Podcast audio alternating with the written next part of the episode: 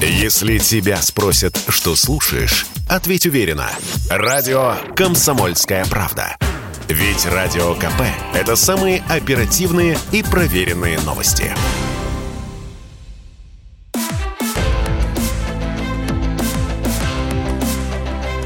Исторические хроники с Николаем Сванидзе на Радио КП. 1981 год. Олег Ефремов. 19 декабря 1981 года, в день рождения Брежнева, в Московском художественном академическом театре имени Горького играют премьеру. Спектакль под названием «Так победим» по пьесе драматурга Михаила Шатрова. Спектакль о Ленине.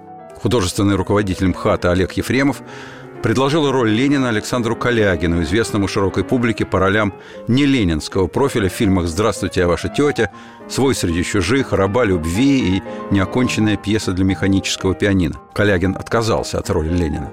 Калягин вспоминает. «Конечно, я понимал, что может дать артисту роль Ленина, сыгранная на сцене МХАТа. И госпремию, и квартиру, и много разного.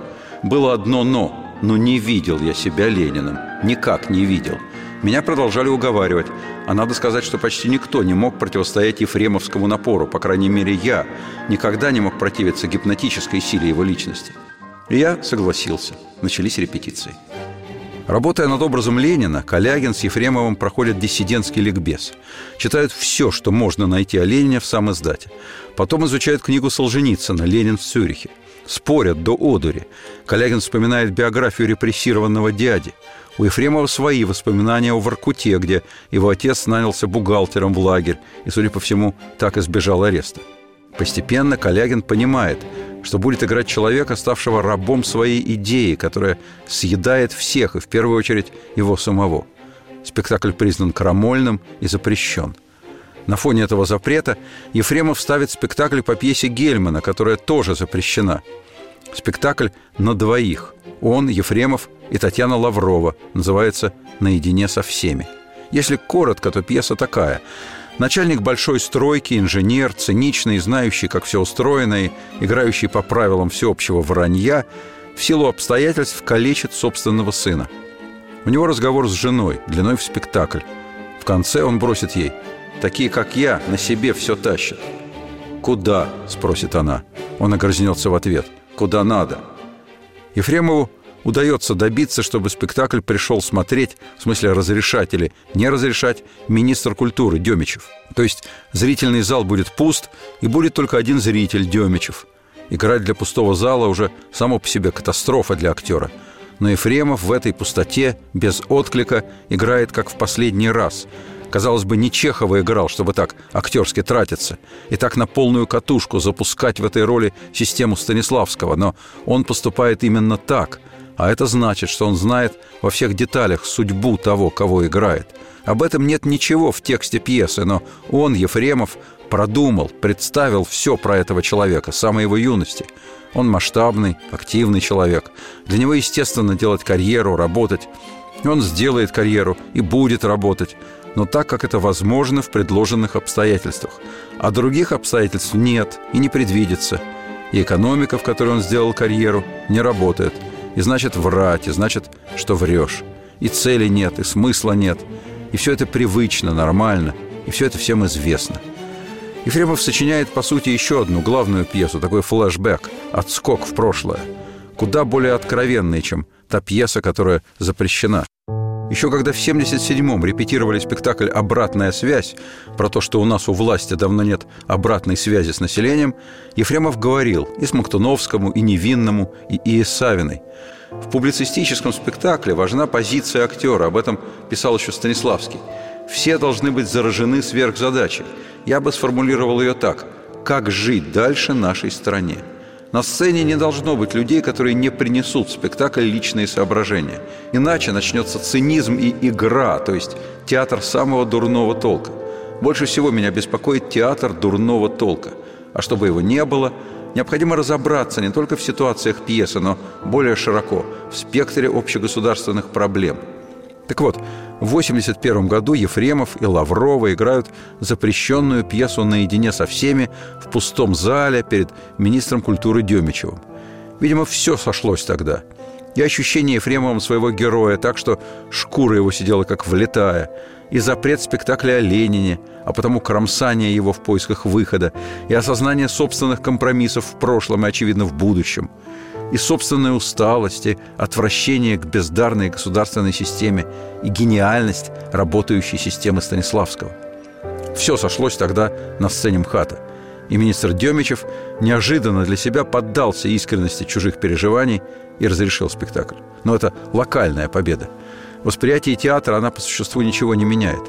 К 1981 году Ефремов уже 11 год возглавляет МХАТ, но театр не имеет своей публики – создатель «Современника», самый оттепельный режиссер, имевший самую оттепельную, молодую, интеллигентную публику, очевидный антисталинист Ефремов в течение 11 лет не в состоянии перебороть недоверие к МХАТу, которое возникло задолго до его прихода. Он часто ездит в Мелехово, к Чехову.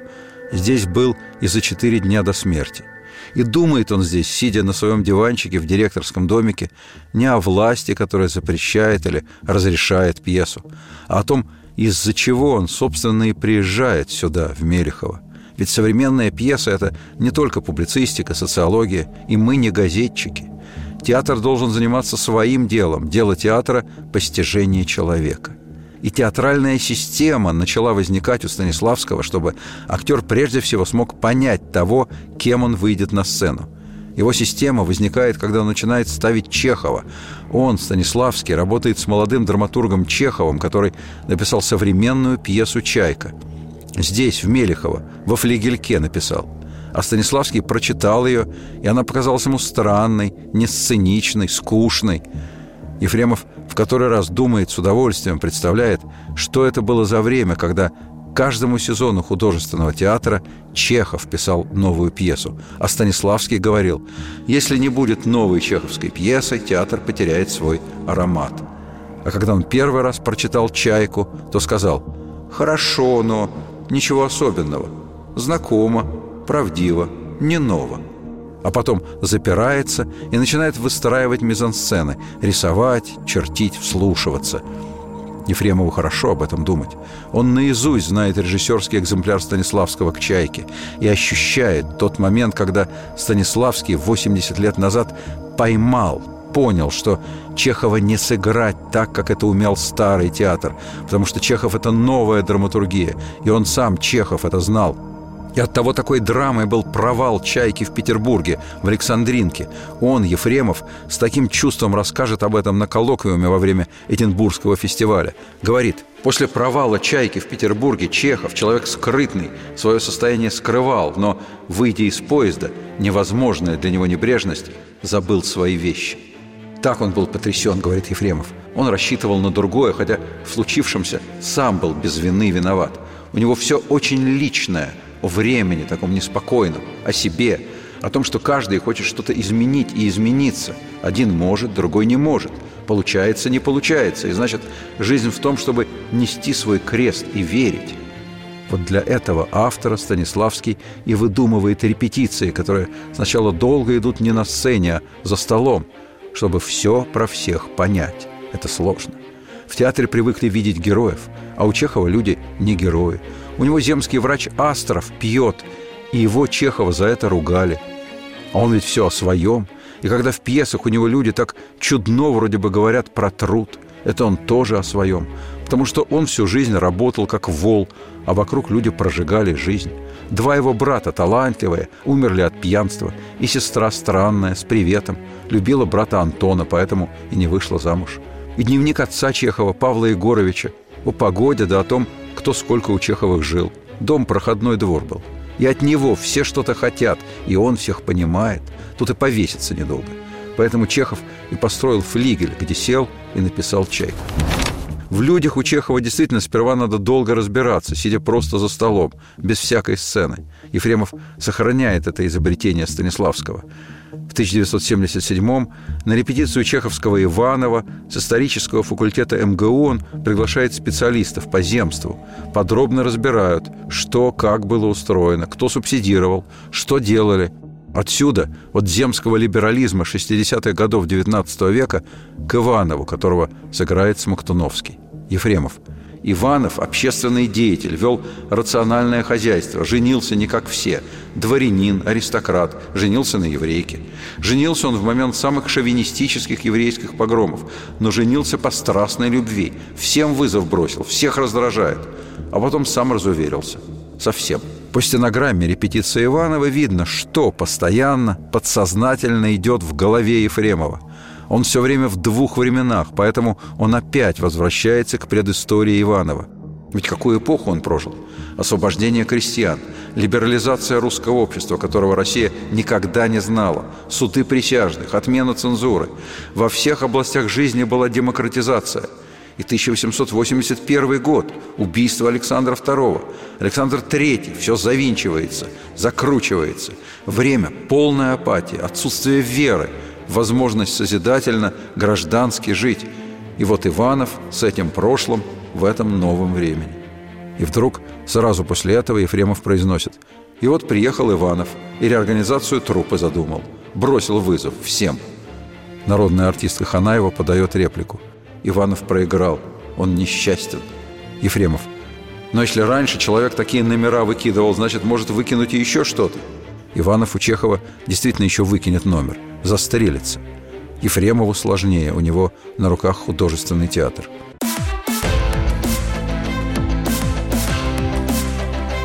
Исторические хроники с Николаем Сванидзе на радио КП.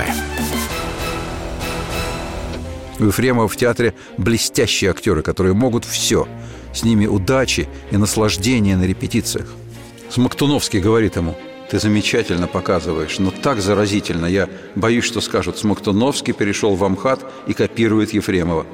Смоктуновский говорит Ефремову, я готов идти за вами, куда вы нас позовете. Но у Ефремова есть еще огромная доставшаяся ему группа. Это люди, которые до него годами не выходили на сцену и хотят только покоя. Попытки конкурсного отбора актеров не проходят. Независимо от результатов голосования, никто не уходит – так продолжается годами. Он сохраняет безнадежно устаревшие спектакли для того, чтобы дать людям работу. Вводит по три состава. Это не его театр. Это больше. Это слепок с нашей жизни. К моменту его прихода театр уже лет 20 существует на скверных, якобы современных пьесах. Плюс законсервированная классика. На классику водят детей. А так билеты в художественный театр дают в нагрузку. Ну, командировочные ходят. Как-никак МХАТ СССР. Принципиальные для Ефремова доводы, что театр противоречит главным заповедям его создателей, бесполезны. Он давит на самолюбие, вспоминает. Когда-то я произнес фразу, которой меня долго пеняли. Вы никогда не задумывались, почему вас, артистов художественного театра, перестали снимать в кино – ведь из живого театра непременно приглашают актеров сниматься. Нет отбоя от приглашения, это норма. Именно так происходит с БДТ Товстоногова, Таганкой любимого, с современником. Ефремов со своим МХАТом не может конкурировать с этими театрами, возникшими в оттепель. Тогда, после смерти Сталина, все созданное в новых театрах имело мощный стартовый импульс. Он был кратким, но его хватило, чтобы возникли легенды, которые будут жить десятилетиями. Есть времена для создания театров, а есть времена невозможные для этого – Время, когда Ефремов приходит в Амхат, называется «застой». Страна спит. Время всегда отражается на публике. МХАТа оттепель не коснулась вообще. Он академический, сталинский, стоит как проклятый. А Ефремов воспитал себя в вере в художественный театр, каким он был создан Станиславским. Это такая вечная морока – что может и должно быть в стенах художественного театра. И нельзя здесь начинать с нуля, как было в «Современнике», хотя почти ничего не осталось от театра, созданного Станиславским, и совсем ничего не осталось от времени, когда тот театр смог осуществиться.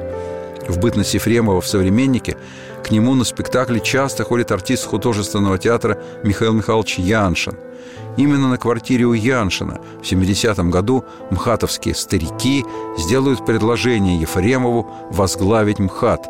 Яншин предложит присоединить современник к МХАТу. Этого не произойдет. Яншин из второго поколения мхатовцев. В 26 году в пьесе молодого автора Михаила Булгакова «Дни Турбиных» он играет Лариосика. Булгаков, очевидно, напоминает Станиславскому Чехова. Сталин раз за разом ходит на этот спектакль, видимо, получая удовольствие от того, что всех этих хороших, порядочных, нормальных, булгаковских и чеховских людей уже нет на свете. Сталину забавно, и он шутит в ответ. Он играет с художественным театром одну из своих наиболее удачных и любимых шуток – в стране, где есть один вождь – Сталин, одна партия – коммунистическая, он, Сталин, любил назначать главных в области культуры, где это особенно противоестественно и опасно. Горького он сделал главным писателем, Маяковского сделал главным поэтом. В области театра главным Сталин делает МХАТ. Но это не все. Художественному театру дают имя Горького, хотя этот театр во всех смыслах стал самим собой, вошел в историю и в свой лучший творческий период ассоциировался с именем совсем другого человека – Чехова. Более того, МХАТу дают имя Горького при жизни самого Горького, в 1932 году, когда тот окончательно поддался соблазнам мирского свойства, оставил небогатую жизнь в эмиграции, вернулся в СССР, завел дружбу с главой НКВД Егодой и поселился в бывшем особняке Рябушинского, где принимает Сталина, и тот говорит, что его, Горького, вещица «Девушка и смерть» посильнее, чем Фауст Гёте. Вот именем такого Горького, живущего в конфискованном доме Рябушинского, Сталин и награждает художественный театр – кстати, первого ряда российские предприниматели, Рябушинские, родственники основателя художественного театра. Станиславский – сценический псевдоним Константина Сергеевича Алексеева, также выходец из среды русского бизнеса. Племянник Станиславского Михаил женат на племяннице Степана Рябушинского, в доме которого Сталин поселил Горького. Врача Михаила Алексеева с женой, микробиологом Александрой Рябушинской, ее сестрой химиком Надеждой Рябушинской арестуют – они проходят как отдельная шпионская группа в рамках процесса промпартии. Станиславский пишет в защиту племянника и сестер Рябушинских, главе ОГПУ Егоде, его заму, оперополномоченным, следователям напрасно. Приговор – 10 лет лагеря, конфискация имущества, детей выслать. Племянник Станиславского Михаил умрет до лагеря в тюремной больнице. Его тело со следами побоев выдадут Станиславскому.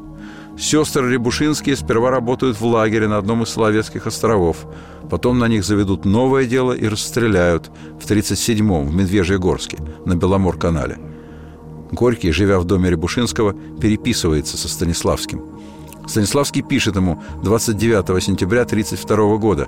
«Дорогой Алексей Максимович, простите мне запоздалое поздравление с днем вашего 40-летнего юбилея литературной деятельности.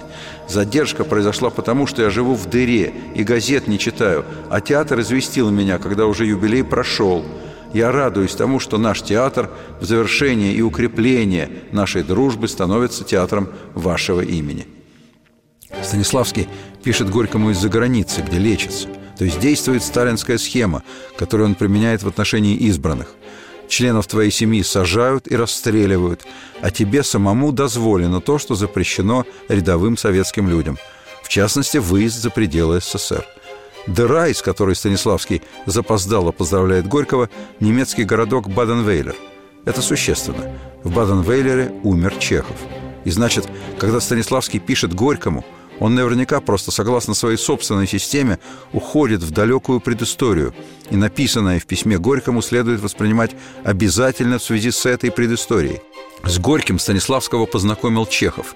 Знакомство происходит, когда художественный театр уже существует и уже стал культовым театром. Если переводить на язык другой эпохи, то таким же культовым, как театр «Современник», который создаст Ефремов в период хрущевской оттепели. Собственно, вся затея с современником и будет идти под лозунгом «назад к Станиславскому», что в определенном смысле будет напоминать основной лозунг политической оттепели «назад к Ленину». Хотя «назад к Станиславскому» — это гораздо дальше, чем «назад к Ленину». Дело в том, что художественный театр в своем первоначальном дореволюционном варианте это еще и жесткий бизнес-проект, который дает искусству независимость от государства – Художественный театр в оригинале – это акционерное общество для привлечения денег русского бизнеса в русское искусство. В него первоначально входят 10 человек, включая основателей театра Станиславского и Немировича Данченко. Подробно расписано распределение прибыли на каждый рубль взноса. Первые три сезона художественный театр играет в помещении театра «Эрмитаж» в каретном ряду. Своего здания нет – как и у Ефремовского современника в 1956 году. Собственно, в 1956-м и театра современник еще нет, а есть студия выпускников школы МХАТа, которая существует при МХАТе и на деньги МХАТа. При этом Ефремов и актеры студии утверждают, что практика МХАТа образца середины 50-х годов не имеет ничего общего с идеалами основателей художественного театра. Станиславский вообще неоднократно заявлял о том, что театр умер. Первый раз в 1906 году, потом в 19 году – и в середине 30-х, когда почувствовал необходимость модернизации своей системы и опробовал новое и новое в последних репетициях Тартюфа у себя дома. А Немирович Данченко вообще говорил, не могу отделаться от роковой мысли, что никакой театр не должен существовать более 25 лет. После этого его надо закрывать, потому что штампы нависают как паутина, начинается какая-то правденка. Ефремов в своем выступлении на 30-летнем юбилее современников вспоминает – мы тогда в 56-м все в разных театрах работали. Репетируем в свободное ночное время. Потом обращаемся в худсовет МХАТа, чтобы он признал нас как свою студию, как студию художественного театра. История художественного театра знаменита своими студиями, дававшими как свежую кровь метрополии, так и новые самостоятельные театры. МХАТ он очень разный, продолжает Ефремов. И многие старики болели за молодое дело – но портком театра принимает решение со следующей формулировкой. Создание театра «Современник» нельзя признать обоснованным, так как в этом коллективе не сложилась ясная идейно-творческая позиция. Нельзя признать ни правление этого театра, ни лично товарища Ефремова ОН, возглавляющего эту группу, идейно и творчески зрелыми, чтобы возглавить и повести за собой молодой театр, быть способными развивать сценическое искусство. Портком настаивает и добивается отторжения студии от МХАТа. Но это оттепель, и современник живет.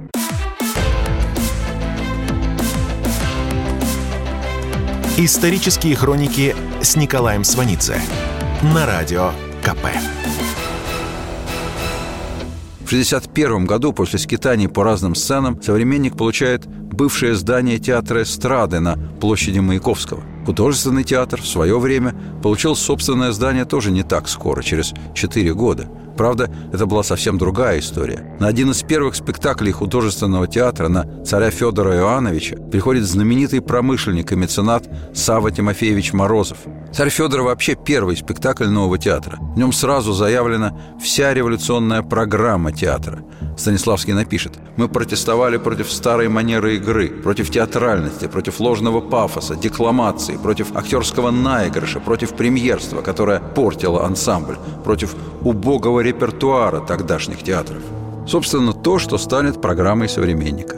Но тогда, в 1898 году, вообще все в нове. Стулья, кресла на сцене впервые поворачивают спинками к зрителю. Актера сажают спиной к зрителю. Такого не было никогда. Отдельная история с костюмами. Станиславский устраивает экспедиции в разные города к старьевщикам. Едут вниз по Волге, останавливаясь в больших городах для скупки восточных татарских материй, халатов и обуви. Станиславский пишет в поисках костюмов для царя Федора поехали на Нижегородскую ярмарку. Мне посчастливилось. Я наткнулся на кучу какого-то мусора, из которой снизу выглядывал кусок той самой старинной материи, расшитой золотом, из которого сделан костюм Федора в первом акте. Я купил всю кучу целиком. Вообще тогда было необыкновенно весело. Станиславский вспоминает. До глубокой ночи стоял сплошной хохот. В последний вечер маскарад. Все закостюмировались в закупленные нами вещи. Вот этому театру Савва Морозов и хочет оказать денежную помощь. Он выкупает паи всех пайщиков. Владельцев театра становится трое – Станиславский, Немирович и Морозов. Морозов строит на свои средства здание для театра в Камергерском переулке и оснащает его по последнему слову техники. Архитектор Шехтель работает безвозмездно. После этого Морозов передает свою долю, что называется, трудовому коллективу, то есть ведущим актерам – Москвину, Качалову, Лилиной, Лужскому, Вишневскому, а также драматургу Чехову и художнику Симову. И еще вносит в кассу 15 тысяч рублей – первом сезоне на новой сцене появляется пьеса политически неблагонадежного Горького. Свою пьесу «На дне» об обитателях ночлежки Горький пишет в Крыму. В Ялте, на даче у Чехова, Горький обсуждает пьесу со Станиславским, рассказывает о собственной жизни, о прообразах действующих лиц, в частности, о Сатине. Напоминаю, Сатин – тот, кто произносит знаменитый монолог «Человек – это великолепно». Это звучит гордо. Человек свободен. Он за все платит сам. За веру, за неверие, за любовь, за ум. Человек за все платит сам, и потому он свободен. Горький рассказывает Станиславскому о человеке, с которого писал Сатина. Он его встретил в Нижнем Новгороде. Был благородный и обеспеченный человек. Заступился за сестру, которой муж был растратчик, а тот оклеветал его. В результате каторга. А когда вернулся, ходил с распахнутой голой грудью по Нижнему Новгороду с протянутой рукой. И на французском языке «Je ne mange pas six jours» просил милостыню у дам, которые охотно ему подавали и фотографировались с ним. При Ефремове Галина Волчек поставит на дне в «Современнике». Ставить будет трудно. Ефремов говорит, слишком сильны впечатления от прошедшей войны и от узнанного после смерти Сталина, чтобы играть горьковскую пьесу. В смысле, нынешняя жизнь жестче, чем та, о которой пьеса. В 30-е годы в Амхате с пьесой «На дне» тоже было трудно. Слова бывших каторжан о том, что человек свободен, малоуместны. Автор пьесы Горький едет с экскурсией в Соловецкие лагеря и оставляет радостные воспоминания. Сын Горького Максим сотрудничает с ОГПУ и умирает при невыясненных обстоятельствах в 1934 году. В 1945 году, когда Ефремов на первом курсе, только 7 лет прошло с момента последних репетиций Станиславского. Учитель Ефремова Валерий Топорков вспоминает собственные репетиции у Станиславского в его доме в Леонтьевском переулке. Станиславский говорит мне, вам в вашей роли нужно во что бы то ни стало услышать, что происходит в той комнате. ну как вы будете действовать? Стойте! Разве вы это подслушиваете? Вы все пытаетесь что-то сыграть, а вы подслушиваете. Неужели вам никогда не приходилось подслушивать? Припомните, как вы это делали. Ужасно. Ничему не верю. Еще раз. Не верю. Но еще раз. Ужас, что такое. Голубчик, так в Харькове играли. Будьте добры, еще раз. И не трючите. Острую форму можно найти только через логику вашего поведения. Если я не верю логике, вы не убедите меня ни в чем. Всего через одни руки от Станиславского Ефремова учат всем тонкостям профессии. И главное, независимо от политических обстоятельств и страхов самих учителей, они преподают систему, которая возносит, ставит во главу всего человека, индивидуальность, личность. И уже поэтому она антитоталитарна. И Сталин, ходивший в Амхат, чувствовал это. И потому получал особое удовольствие, когда Немирович Данченко писал ему «Дорогой, любимый Иосиф Виссарионович, с разрешения Совнаркома художественный театр награждает лиц за их долголетнюю работу или их выдающиеся заслуги перед театром орденом «Чайки». Почтительно просим вас принять этот скромный знак благодарности театра за ту великую помощь, которую вы столько лет оказываете театру вашими вдохновенными заботами о нем. Это правило игры сталинской системе. Авторы другой системы не могут их менять. И похороны Станиславского в разгар большого террора будут обставлены с удовольствием при огромном сечении народа, едва ли в таком количестве знавшим, кто такой Станиславский. Но именно в это мало подходящее время Немирович Данченко репетирует пушкинского Бориса Годунова. В 1937 году Немирович обдумывает, какую линию сделать главной в спектакле – царь с отягченной преступлениями совестью или безмолвствующий народ. Немирович, выбрав Пушкина, помимо всего прочего, задирает до небес планку требований к актерам. Он хочет невозможного и нового – соединить Пушкина с реализмом художественного театра. Кроме того, он стар и хочет дать новый импульс театру перед своим уходом. Борис Годунов осуществлен не был а поставить Немирович Данченко чеховских трех сестер, которых увидит вернувшийся из Воркуты Ефремов и которые решат его судьбу. Он невероятно восприимчив к театру. Полвека спустя в воспоминаниях о своем учителе, актере МХАТа Борисе Добронравове Ефремов напишет он вынимал зрителя из спокойного театрального кресла, сотрясал его душу до жути, до мурашек по спине, до забвения – это воспоминание в равной степени говорит о Добронравове и о Ефремове. Там же Ефремов пишет «Недаром этот огромный артист, воплотивший для меня все лучшее в искусстве театра вообще, умер на сцене». В этих словах неприкрытая зависть, еще бы, такое счастье – умереть на сцене художественного театра. Ефремов будет ездить в чеховский Гурзуф всю жизнь. Приедет и в 81 году после первого спектакля «Так победим», который все-таки удастся пробить. Он пробивал, как положено, наизусть зная правила игры. Чтобы выпустить спектакль о Ленине, Ефремов пишет письмо на имя секретаря ЦК КПСС Черненко, который больной и тряхлый. В 81 году является последней инстанцией перед совершенно больным Брежневым. Глубоко уважаемый Константин Устинович, по единодушному мнению художественного совета и партийного комитета театра, вот-вот должен был родиться спектакль, утверждающий тезис о живой преемственности ЦК во главе с Леонидом Ильичем Брежневым с идеями, мыслями и практикой Ленина. В соответствии с требованиями Института марксизма-ленинизма мы готовы улучшить наше произведение, чтобы не давать малейшего повода к неверному толкованию. Мы глубоко убеждены, что решение, о котором мы просим, в духе той атмосферы, которая утвердилась в стране после Октябрьского 1964 года Пленума ЦК КПСС. Ефремову наплевать на весь этот набор слов. И на то, что Октябрьский 1964 года Пленум ЦК – это смещение Хрущева, приход Брежнева и начало конца оттепели. И что он, Ефремов, был лицом оттепели. В защиту спектакля отдельное письмо напишут оставшиеся в 1981 году в живых мхатовские старики, позвавшие в свое время Ефремова в надежде на оттепель в Амхате. Спектакль о Ленине «Так победим» конце концов разрешат. Премьера в день рождения Брежнева в декабре 1981 года. Вот после нее Ефремов с Калягиным приезжают на два дня в Гурзуф. Премьеру играли для партактива Москвы во главе с секретарем МГК Гришиным. Принято решение спектакль одобрить. В марте 82-го на «Так победим» приходит Брежнев. Брежнев сидит в ложе. В советской традиции при появлении актера Ленина на сцене положено аплодировать. Но Калягин появляется незаметно, неожиданно, и в зале тишина. Но тут громко, как-то свойственно глухим, Брежнев задает вопрос Черненко. «Это Ленин? Надо его поприветствовать?» На что Черненко громко отвечает «Не надо». Зал молчит. В ложе идет параллельный спектакль. «Ты что-нибудь слышишь?» – спрашивает Брежнев то у Черненко, то у Громыка. И сам себе отвечает «Я ничего не слышу». Во втором акте Брежнев покидает ложу. На сцене почти паника. Калягин говорит «Это была сауна, а не спектакль». Позже выяснится, что Брежнев захотел посмотреть хоккей, который шел параллельно. Потом он опять возвращается в зал. За время отсутствия Брежнева на сцене Ленин общался с американским бизнесменом Хаммером. Реальный Хаммер еще жив в 81 году. Брежнев с ним встречался. Громыко поясняет Брежневу. «Сейчас был Хаммер». «Сам Хаммер?» – переспрашивает Брежнев на весь зал. Зал не выдерживает. Люди смеются в голос. С этим смехом спектакль в зале МХАТа входит в историю страны как конец эпохи. Когда начнется новая эпоха, людям будет опять не до художественного театра. И это трагедия Ефремова. Художественный театр для него – своя вера, гуманистическая, обращенная к человеку, сочувствующая ему.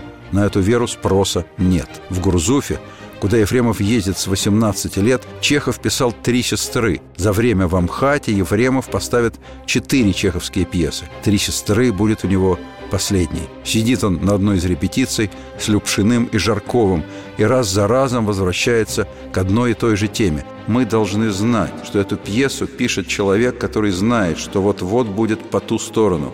И поэтому из каждой поры идет, зачем такая жизнь, если такой конец. И в «Трех сестрах» у Чехова не тоска по лучшей жизни, как было у Немировича Данченко в спектакле, который поразил меня в юности. Тоска по лучшей жизни – Теперь мне это уже не нравится. Тоска, но не по лучшей жизни. Продолжение следует.